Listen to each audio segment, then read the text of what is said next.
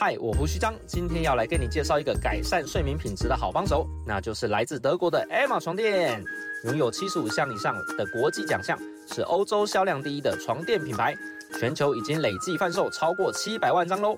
在使用 Emma 床垫一个月后，真的是相见恨晚啊！它的独立筒设计完美的支撑我们的腰和膝窝，不会有悬空感，更能充分的好好休息，早上起床活力满满。一张好的床垫真的很重要，长期来看绝对是物超所值的投资。你想想看，以 Emma 床垫有十年保固来算，一天的花费还不到七块钱呢，就可以让你换来一夜好眠，超级划算，而且还可以免费试睡一百天，让你安心下单。我真心推荐你试试看 Emma 的床垫，现在 Emma 官网母亲节活动最低五五折，下单时记得输入折扣码 OT 零九，就能再享受九折优惠哟。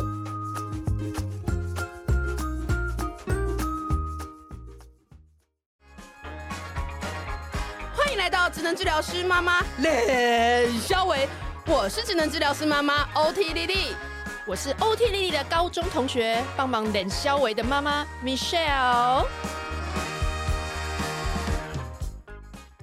今天呢，很荣幸能够邀请到跟我们密切合作的伙伴儿福联盟来跟我们谈一个新服务，欢迎。Hello，大家好，我是儿福联盟竹南站育儿家的 Poki 老师。Hello，我是儿福联盟的伊凡。啊，今天非常的感谢，因为丽丽其实也是非常爱儿福联盟，对不对？对。我们跟他们合作了多少事情？哎呀，合作很久，对不对？他们各种服务，各种服务，他们服务包山包。我们第一次合作是那个橘时代儿保运动，防止儿虐的，防止儿虐的，对对。然后还有那个那个眼镜啊，哦，那个 VR 的眼镜，VR 眼镜啊，对对对。然后之前儿福联盟也有家事维系服务的主任啊来上过我们的节目嘛，是是是，对。然后呢，呃，我们其实也一直也都在 LINE 群组，知道爸爸妈妈有什么问题，或是一些比较。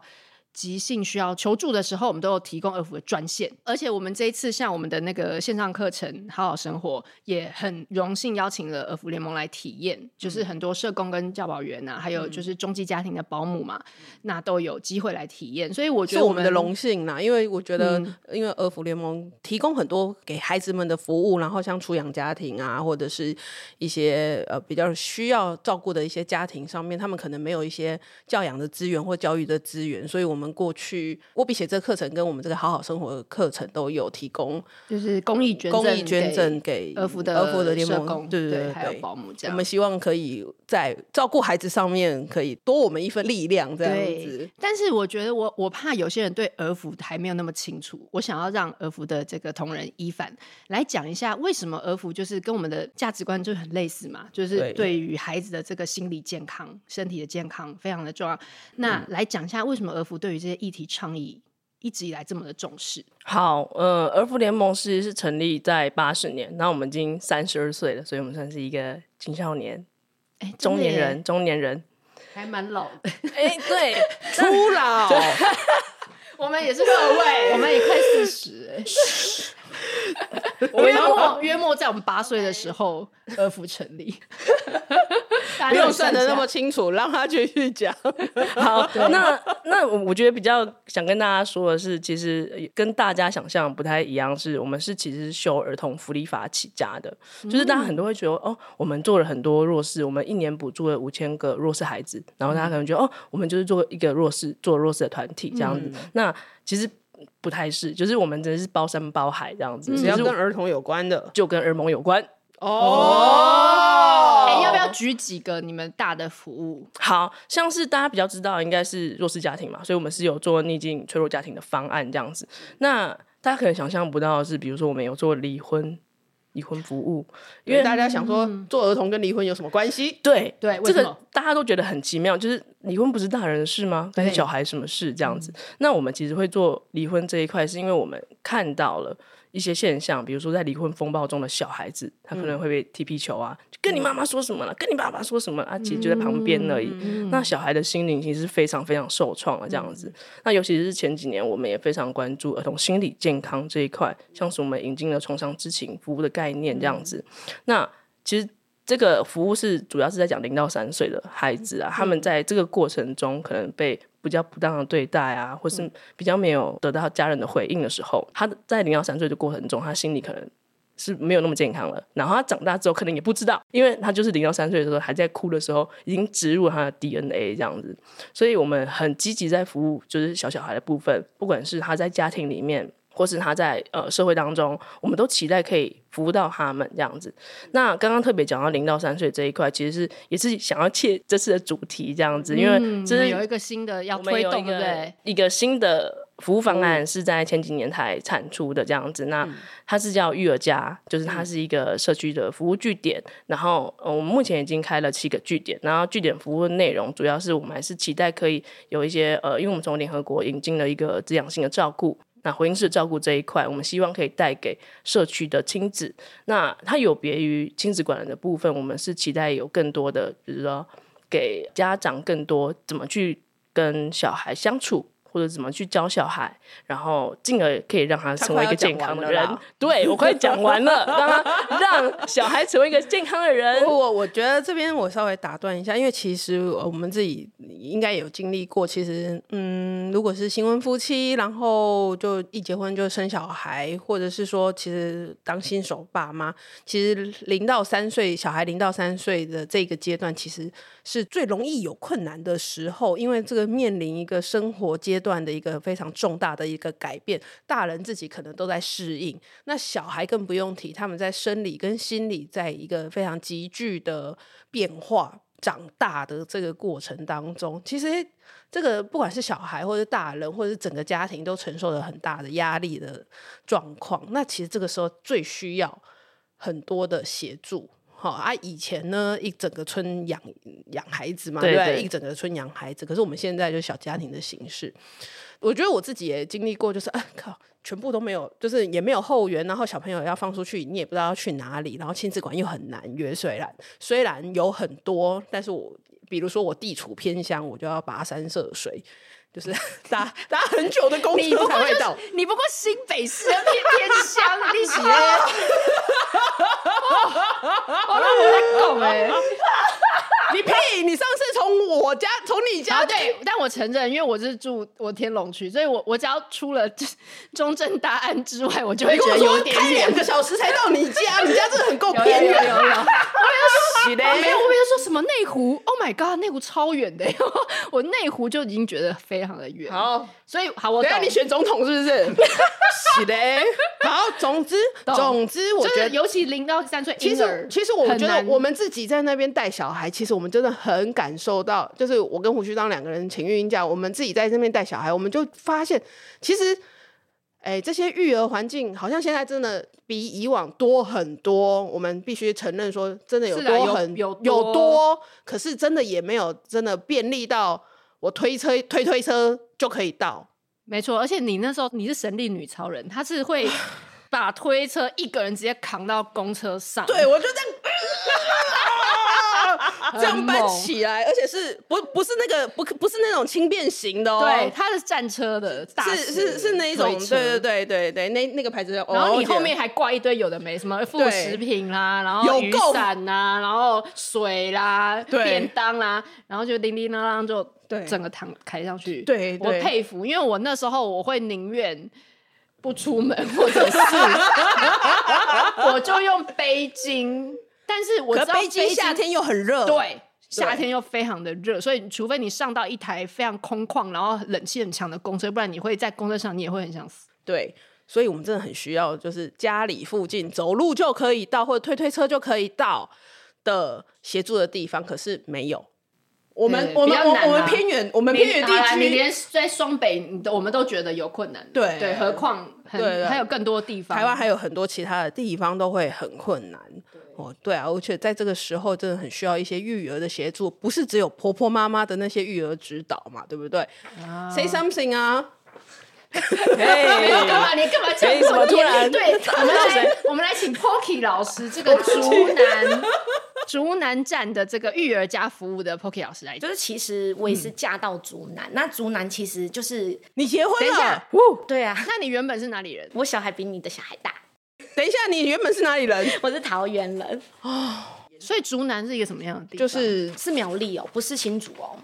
啊？啊，是苗栗，对，很多人会搞错，以为竹北、竹南、竹南是新竹，其实不是，是在苗栗的最北边。嗯然后它叫竹南对，I'm sorry，我一直以为它而是且新竹的我后来南发现竹南就是交通没有那么发达，就是我的很多的同事们他们都不会搭公车呢。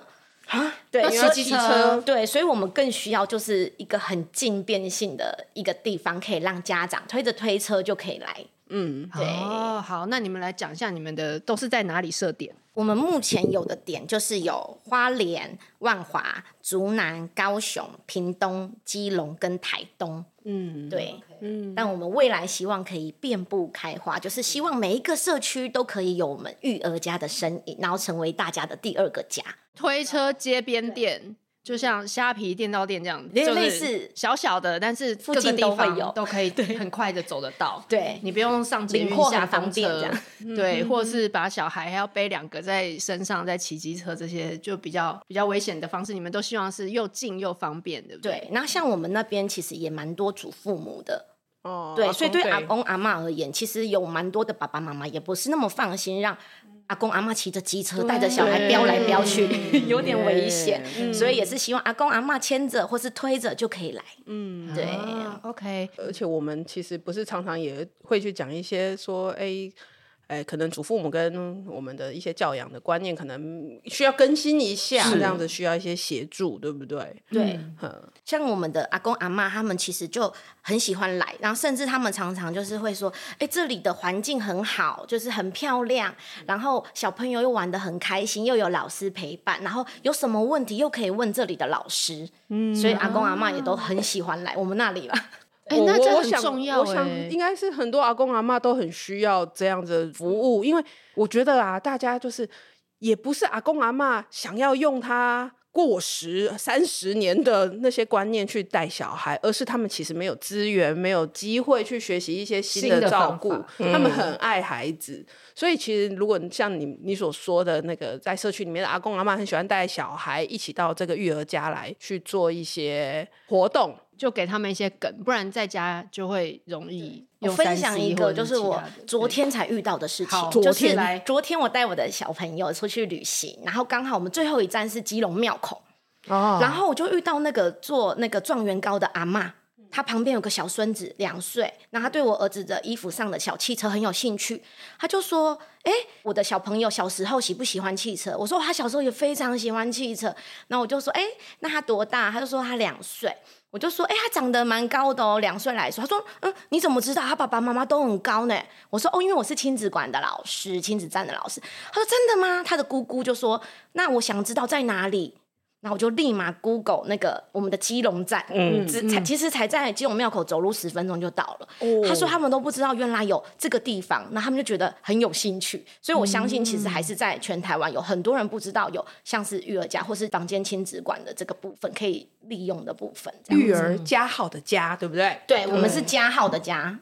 好，等一下我们下面会放个网页，大家可以直接上去找寻你家附近的。但是我很喜欢你们一点是跟亲子馆不太一样，是不太需要预约嘛，直接进去。是这个对于零到三岁就是大小便还各种处理，还有 各种睡觉，也是他们的那个呃醒来的时间也比较不固定嘛。对所以这种状况下，其实这样直接走进去真的很棒。对，最近一直有很多的阿公阿妈或者是妈妈们一直偶漏我们的，就是这一点。他说：“老师，这里真的好方便。”对，真的。最近因为最近疫情比较趋缓之后，其实人潮越来越多，就是这一点一直被偶漏，说哦哪一间都要预约，或是满了，我都我们平常限额实名到对没地方去，或是夏天真的太热，没办法去公园会被烫伤。真的真的，老师这里好凉好舒服，小朋友可以有活动，家长又可以就是上套课，他们就觉得超棒的。嗯，家长上什么套课啊？啊，我们就是有主推一个回应式照顾，回应式照顾，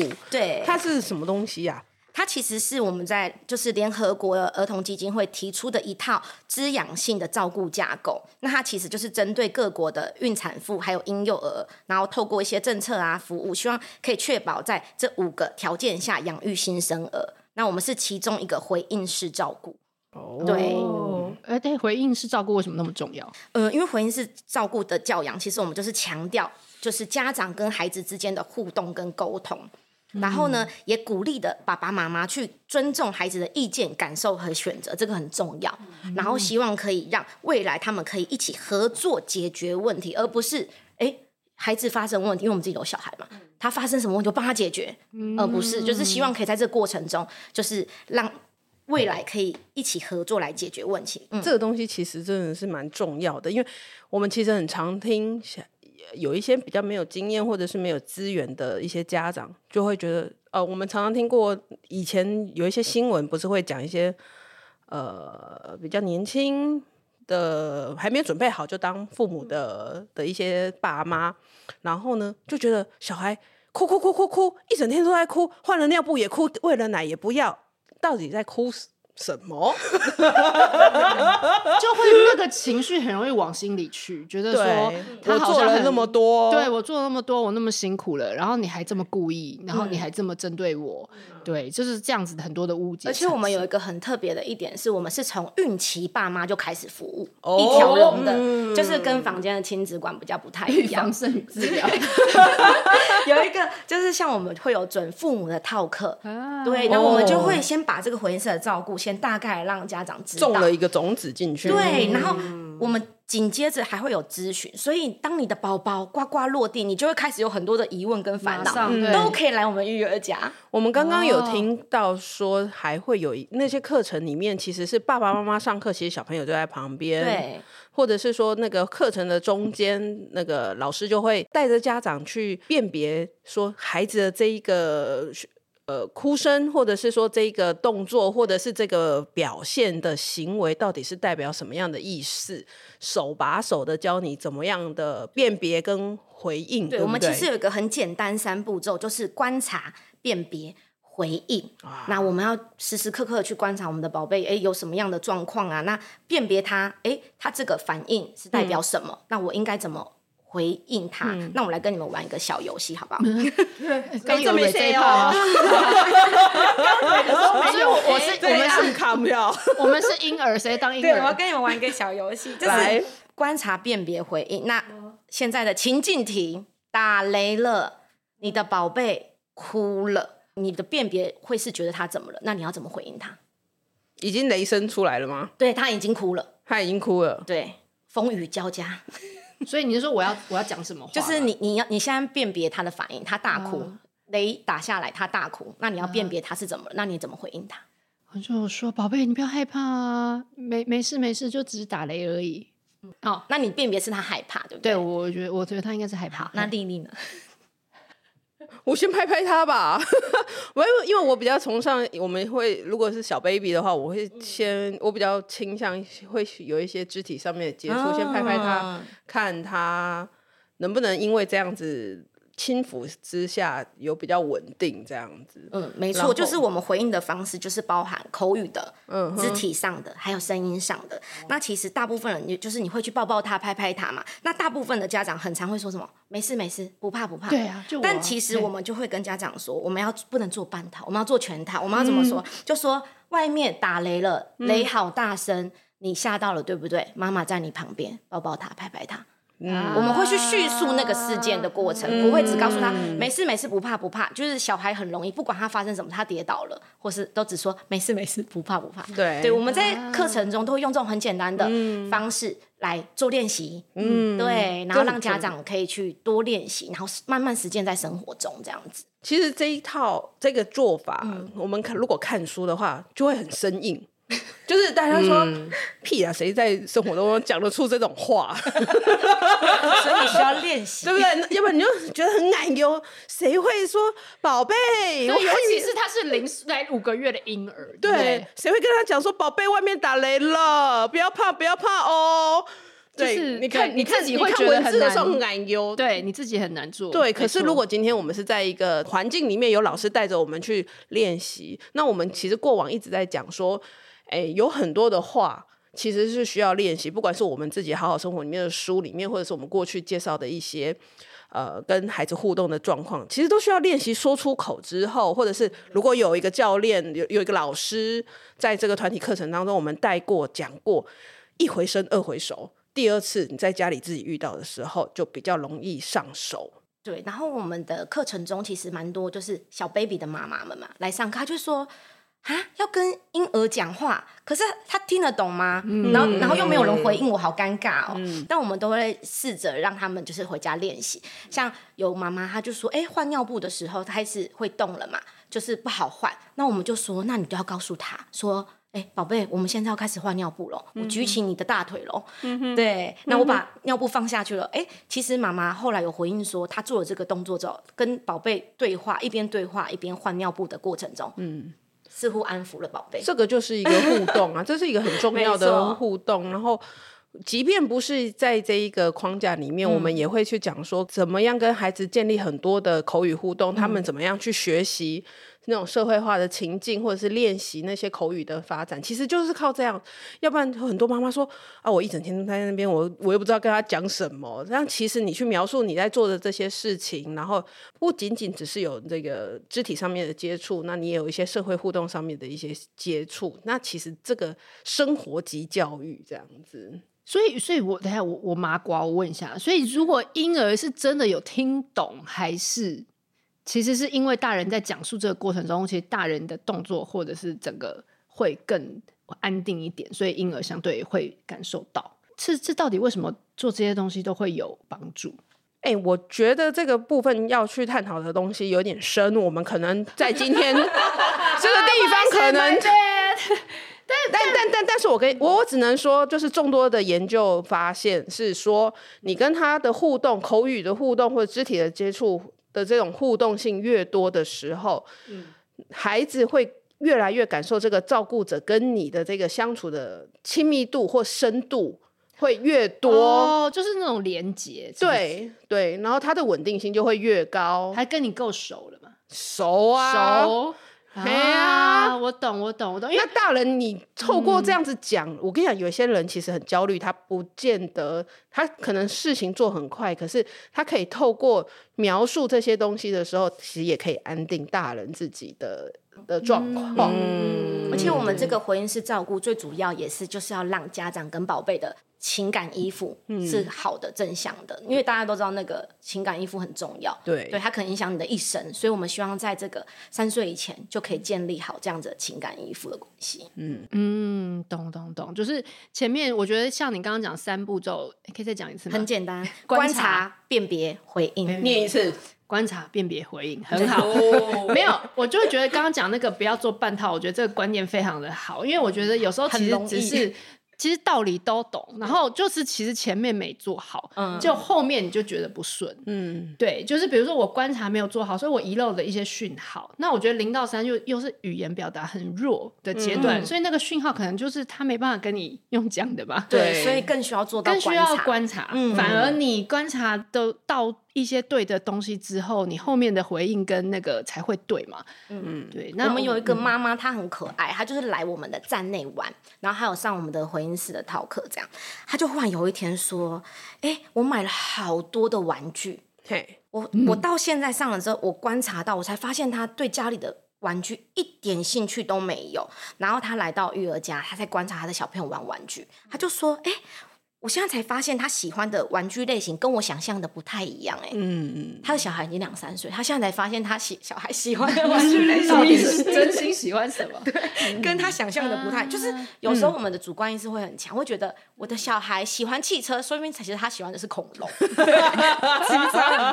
但是这个妈妈也很可爱，她因此就是发现观察就是在育儿生活中的重要性。嗯。对，当然他之后也对这个有更多的琢磨，然后来有遇到问题都会来站内跟老师做讨论。我觉得这也很棒，这很棒，嗯、真的，这例子很棒。对啊，对对对，对，因为我觉得真的是因为大家就是很忙，然后节奏很快，所以有时候就是忽略了这个东西。对，没错。好，那我们还想要问，就是说你刚刚讲说个，那这要钱吗？对，是免费的，就是我们真的假的？我想一想，俄服联盟也是做了很多这种佛心来着的事情。没错，我们就是希望可以在社区里面，就是做这个育儿支持服务，希望可以帮助到更多的家庭，嗯、然后也希望我们的这个育儿家的服务在社区里面可以当做，因为我们还有其他很多的服务嘛，当做一个社区入口。嗯、那最重要当然是成为这些家庭的第二个家，希望他们有任何疑难杂症，我们都可以陪着他。嗯，对，嗯。你刚刚说成为这个入口的部分，你可以分享一下吗？就是他们除了刚刚讲这个实体的服务之外，嗯、还可以得到什么其他的服务？嗯，像是我们很多的组别都会有不同的服务嘛。那像我是组男站，我们除了有这个育儿家的服务之外，我们还有一个逆境家庭。当我们发现哎，这个家庭他们好像需要一点帮忙的时候，我们就会转借给我们另外一组。对逆境家庭的服务，嗯、那甚至我们看到小朋友，嗯、因为我们的都是很专业的教保老师、社工老师，我们大概可以知道这个年纪的小朋友发展有没有慢。如果有，嗯、我们也会鼓励他，因为我们都知道附近的资源，嗯、我们就会鼓励他他到我们附近的诊所，可能去做复健，嗯，对，或做评估，对，没错，对。我觉得在资源连接这个部分，其实是一个大家看不到，但是其实很重要的地方，因为我们其实育儿的时候常常会有盲点。假设我们就刚当妈妈，或者是其实家庭里面你看到的孩子的成长的状况，其实可能就是我的孩子、我邻居的孩子，可能我亲戚的孩子，就是这样几个这样子。那有的时候其实会有一些盲点啊，教养上的盲点，或是我们自己会看不到的一些状况。哦，可能我们在这个家庭的脉络里面，我们早就已经习以为常，觉得哦。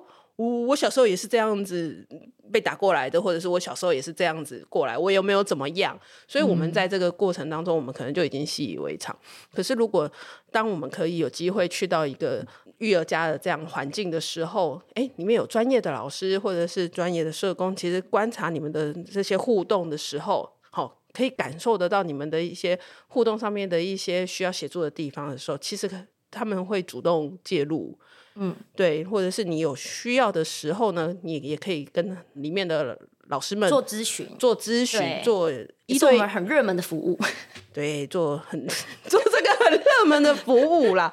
欸、对，这个因为这个咨询真的其实一般有时候也很难找到，很难找到。我刚刚有说我们是从孕期就开始嘛，然后就有一一件蛮有趣的事情，就是我们那时候孕期套课有一对父母来参加，后来就是真的小朋友出生之后，有一天、嗯、那个爸爸就是传讯息给我们，嗯，他传了一张大便的照片，啊，他说我我宝宝最近好像是肚子有点不舒服，老师你们可以帮我看一看。我的宝宝的大便健康吗？我们就所有的老师围在那里看那个那张照片，我们在研究那个大便健不健康。对，啊，就很可爱。欸、我们就是任何疑难杂症，我们都会帮大家一起。可是为什么他不去问儿科医师？因为他信任我们。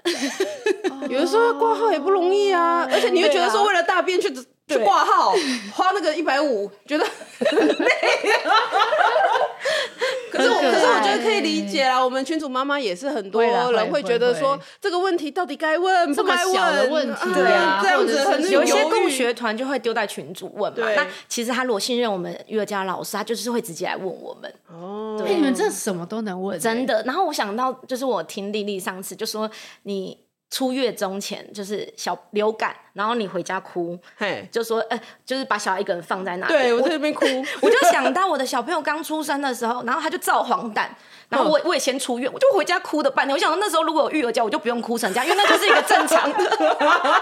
我哭了一整天，泪都流干了，只是因为我孩子造黄疸，我舍不得。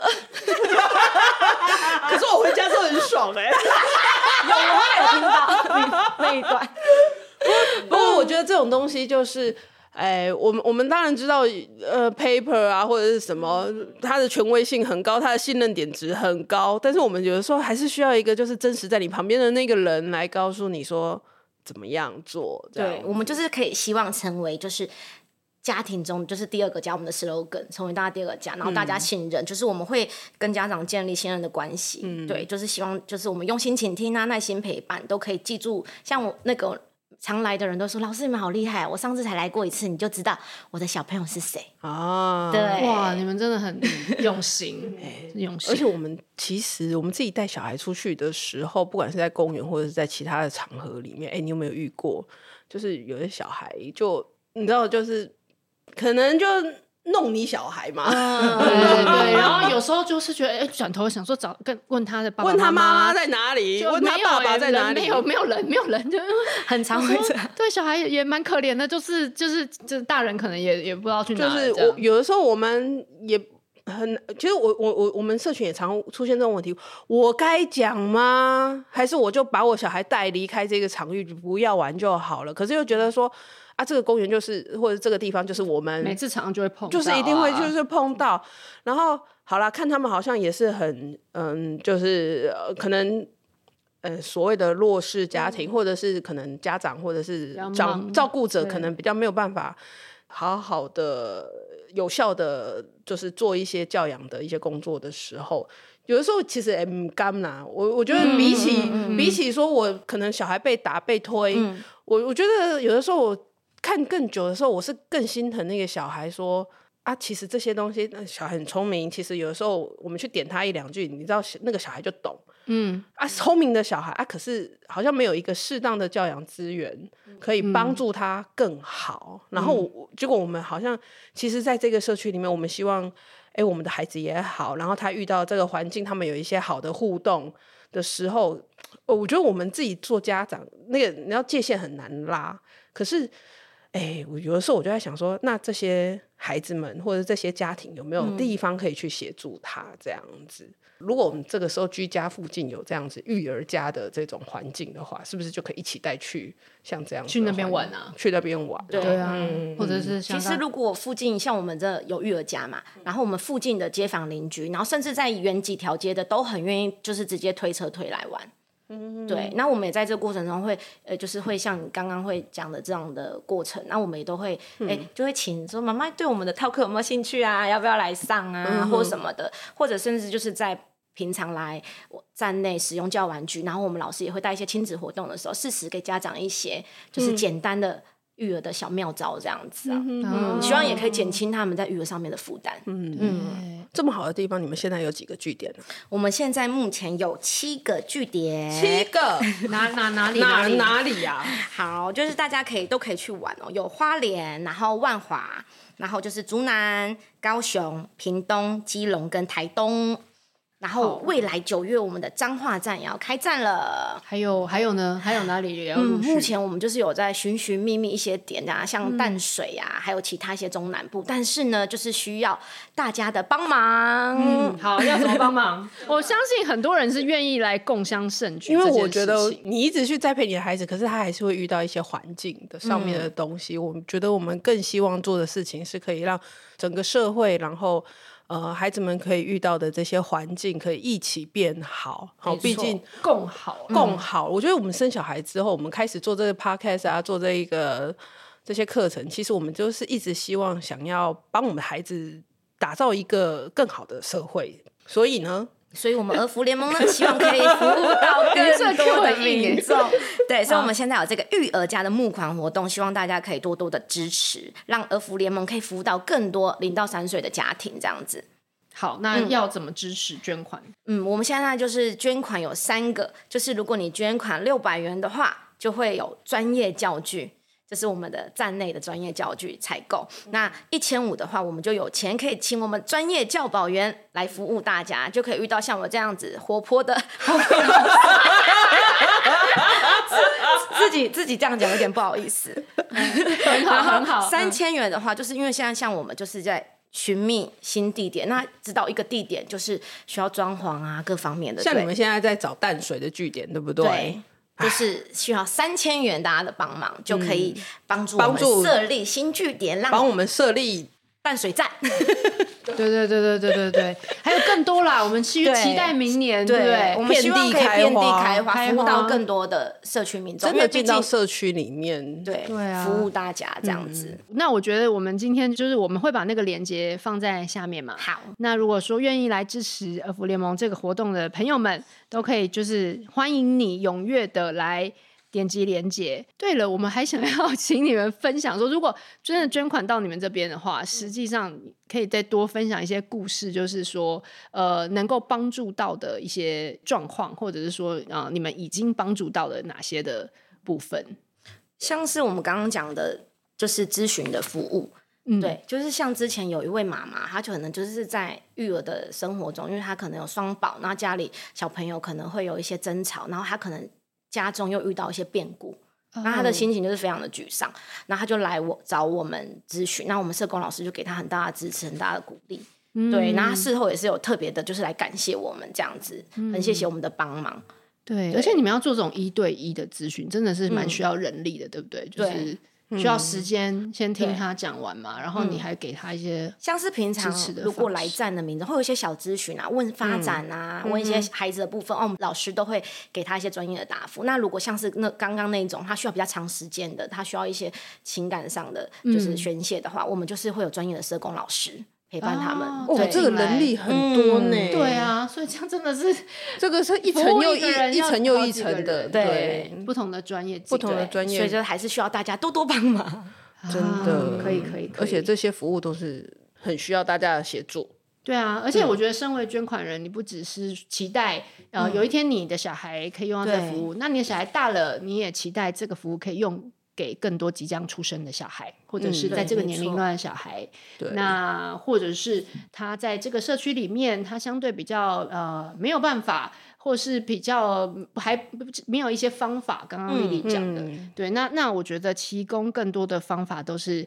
回归到我们就是很多重大的社会议题，我们都是觉得，只要如果这些、嗯、这些照顾者，或者是我们在前期可以多做一点点，多了解一点点，其实就可以做出一个非常大的改变。没错，就是那个蝴蝶效应，就是后面这个人长大之后，就 回归到一开始一凡讲的嘛。对，我们也是希望可以进一步的达到，就是儿少保初级预防的效果，这样子，就是。生在这个社区里面，默默的关心大家，保护着大家。对呀，这个这个这个陪伴真的蛮重要的，尤其尤其是零到三岁的这个阶段。像最近是暑假期间，像上个月就有一个妈妈，她就是来玩，然后就最近很多台风天嘛，刮风暴雨，她也是走路就来。对，那你们也开？台风天你也要开哦。但如果没有停班课，当然要开。哦，毕竟我们是大家第二个家。好。然后，但很可爱啊。那个妈妈，她是聊天过程中，我才发现哦，原来她是就是嫁到澳门，她是回娘家哦。然后她就说，怎么会有这么棒的地方？她说，她说她在觉得无法相信吗？对，我是不太确定澳门到底有没有。但是她说她回到娘家发现有，因为她说她也疫情好久没回来。哎，我跟你讲是真的。嗯，为什么？你对澳门很熟？我不不是澳门，不是澳门。我我我知道，我知道有一个嫁去到日本。嗯。嫁到国外的，然后在当地其实很缺乏这些育儿上面的资源，那他其实就很想要寻求，哦、所以他回来的时候，所以我可以理解你说的那个，他真的超开心。他说怎么会有这么棒的地方？对他说他在澳门都没有去过这种，他的小朋友有两三岁，从来没有这样的资源，嗯、他不知道去哪里，嗯、可能搜寻也不方便这样子。他说，甚至哺乳室都非常少，他是这样跟我说。嗯，然后他就觉得哇，他很幸运哦，他竹南娘家旁边竟然有一个这么棒的地方。哇，嗯，来回来充电，然后真的 获得很多育儿的技能。对，今天儿福今天来做这个育儿家的这个，然后回归最一开始一凡要讲你们倡议的这个议题嘛，我觉得就是一个非常落地的观念，就是其实照顾孩子是一个非常大情绪劳动，也是一个。小孩刚刚丽丽讲，在零到三的发展上的巨变，就是我们会觉得说零到三能干嘛？不就吃喝拉撒睡？没有，这其实吃喝拉撒睡已经是超级困难对他们来讲。对，对，他以前常常提醒我，就是你知道吃完一顿饭对他们来讲是一个。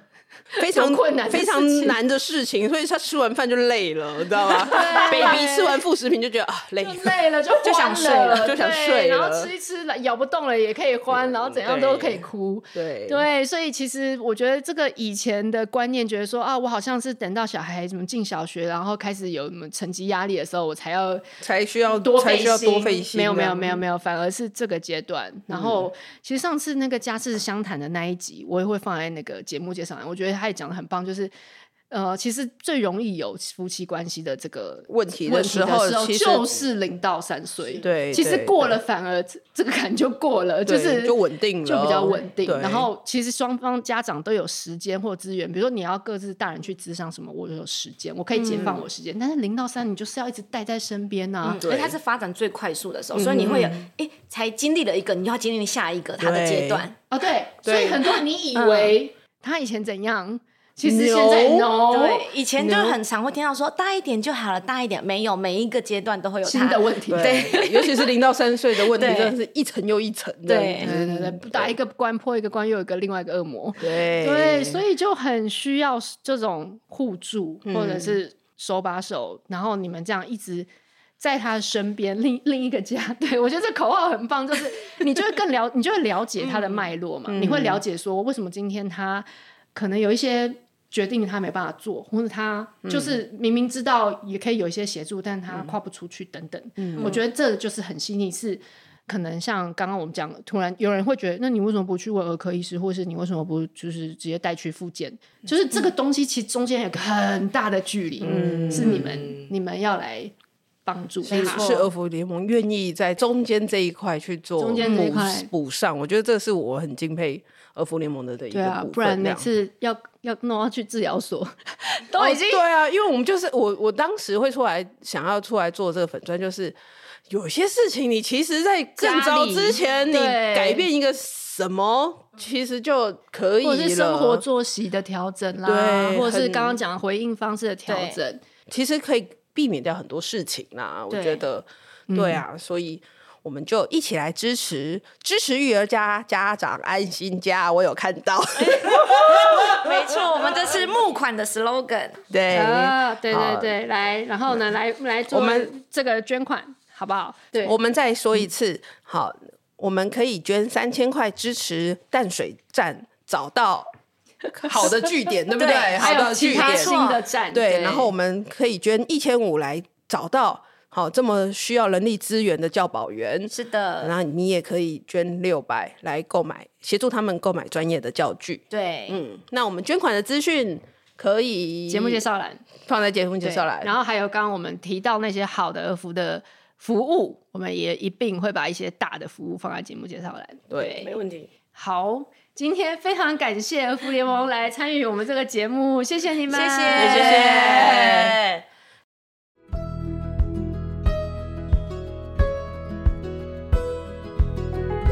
大家早，我是团队的 Michelle。这个频道我和丽丽有非常非常多的感情。其实呢，我的人生也很少事情坚持做了这么久，默默我们也更新了三年多，一百五十集。累积三百多万的下载，每集有数万人的陪伴，我们真的非常感谢大家。那作为我们的老粉丝，应该都知道，我们从两个老朋友闲聊，再到开启了许多专业的前辈来与我们共聊，这个节目喂养了我与丽丽的人生，每一集都温暖到我们自己，也让我们学到很多很多的事情，让我们成长。那也因为这个节目有非常非常多价值观无比相近，其实认真应该在日常生活可以当一世的朋友，成为我们的听友，然后加入我们的 LINE 群。不过最近当节目进入成长稳定的高原期，我们突然觉得，其实这半年来光要消化陆续而来的来宾访谈，哦，by the way，他们真的都非常的棒，我们还是很希望他们来上节目。不过，其实就会少了一些时间，让我们回顾我们的初心，做一些我们一直想做的事情。所以，我们就开始思考说，如何在听众有限的收听时间内，提供大家更精华、更需要的内容呢？那如何在听节目以外，能够让听众得到更多、更好的精华整理、面对面讨论的机会呢？即使我们常常在赖群跟大家聊聊天，但我理解赖群每天几百则的讯息，有些人根本就看到那个一百多的那个红字就没有办法点开了，因为有很多讯息的焦虑。那或者是说，你可能有觉得说，有时候对你有用的资讯，可能一下就被淹没了，或者是不一定大家聊的你都有兴趣。那这个我完全可以理解，所以我们才想开始推订阅制。也就是说，我们希望呢，透过 Podcast 的订阅制，让我们能把更精华的，比如说带群大家常常问到的问题，一些好的回馈，再回到丽丽跟其他治疗师的身上，或者是我们也可以找专业的医师啊，或者是其他专业的人士，一起整理成更简洁、更好的内容。现在，我们诚挚的邀请你一起来填写这份问卷。我准备了一个 Podcast 订阅制的一个。询问大家的这个听过我们节目三年来的感受啊，还有对我们的未来规划你的想法。那即使你还没有准备好要成为订阅制的用户，即使你已经弃追一段时间，哎，对，但今天突然有听到我们这集 都没有关系，还是诚恳的，请你告诉我们。我们真的很想知道这三年来我们哪里做对了，哪里又需要好好的改进。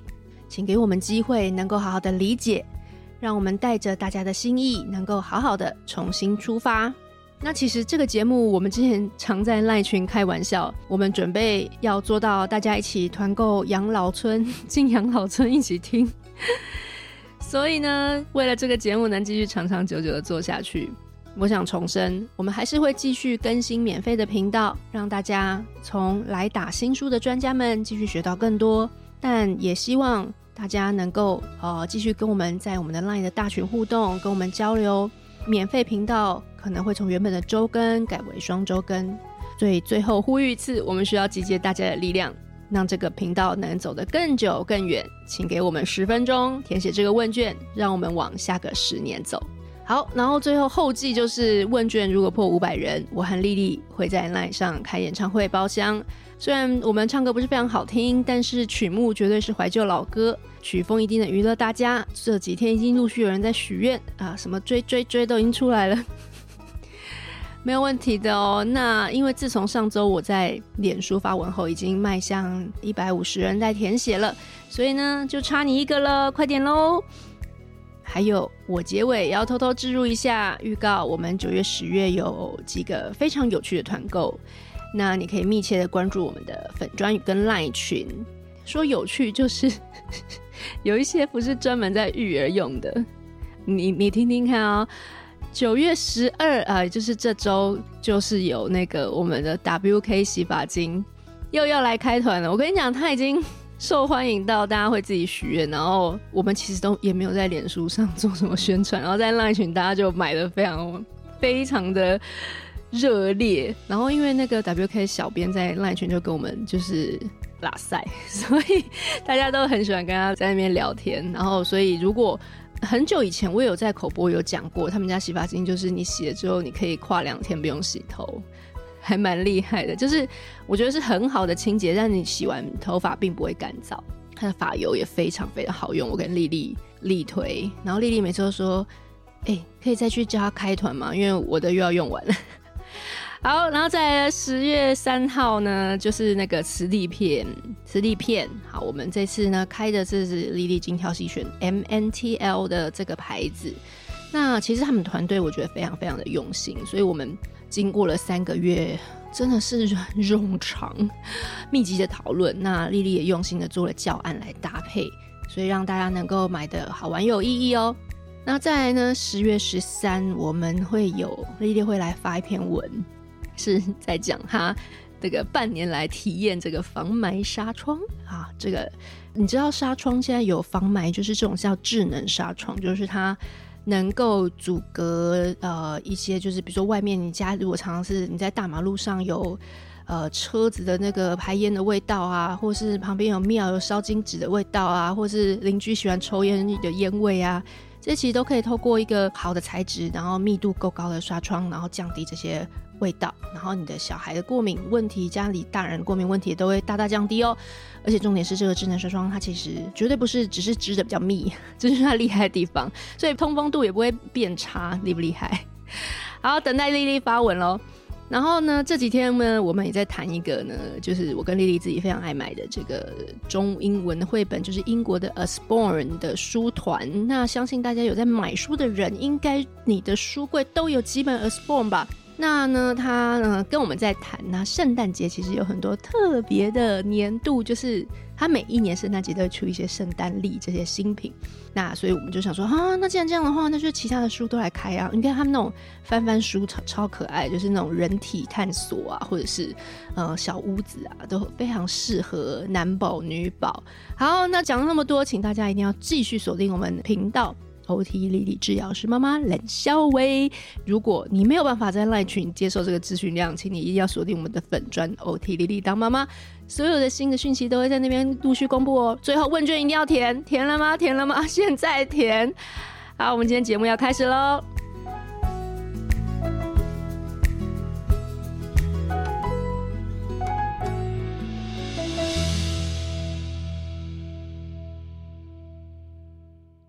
喜欢今天的这集吗？